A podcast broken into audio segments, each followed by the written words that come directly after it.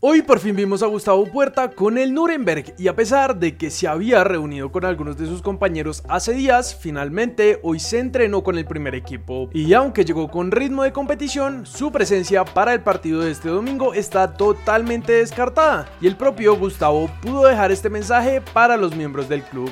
El equipo me ha recibido muy bien, estoy muy contento de estar ahora en un club tan grande como el Nuremberg. Por supuesto que es una adaptación para mí, la cultura y el clima son diferentes. Mi sueño siempre ha sido jugar en Europa, ahora quiero aprovechar al máximo esta oportunidad.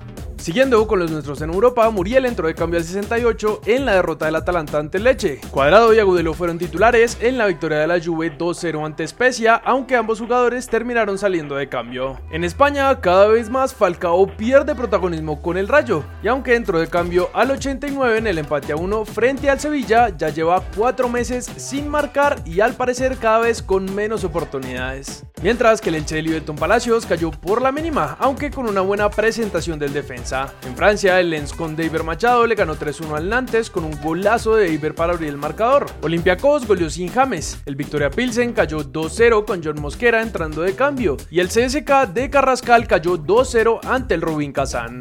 Pasando a Inglaterra, el Tottenham le ganó 2-0 al West Ham, pero sin Davison Sánchez. Y Gary O'Neill, el director técnico del Bournemouth, explicó por qué Jefferson Lerma salió de cambio en el partido de ayer.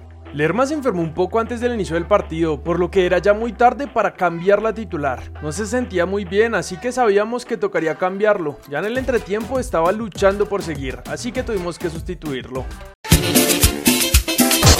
Siguiendo con nuestros jugadores por el mundo, Corinthians goleó en Brasil, pero sin Víctor Cantillo en cancha. Santos también goleó con doblete de Steven Mendoza incluido y Daniel Ruiz entró de cambio al 75. Finalmente en Argentina, Boca le pegó 3-1 a Platense sin ningún colombiano en cancha. Pasando ahora sí con el fútbol de nuestro país, sin duda alguna el clásico del eje cafetero nos dejó una de las imágenes más lindas de la jornada, con este tifo que hicieron los hinchas del Pereira en un partido que terminó 3-1 para los locales con goles de Ángelo Rodríguez, Carlos Ramírez y Juan Pablo Zuluaga. Santa Fe le ganó por la mínima equidad con gol de Wilson Morelo y en el último partido del día, porque el Unión versus Boyacá Chico fue aplazado, Bucaramanga y Nacional empataron a uno.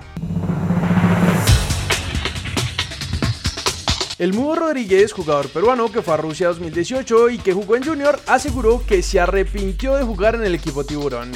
Los jugadores del Quindío informaron de varias amenazas que han estado sufriendo por no lograr el ascenso y lanzaron un comunicado oficial pidiendo respeto. Lina Gómez se desplomó en rueda de prensa al ser preguntada por la lesión de Leis Calvo. Perdón. Que en el día a día pues marcan diferente.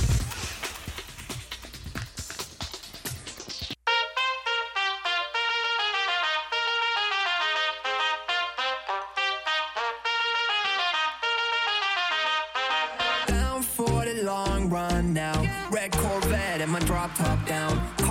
Digits in my Motorola and I'm speeding like I robbed someone. Falling and I'm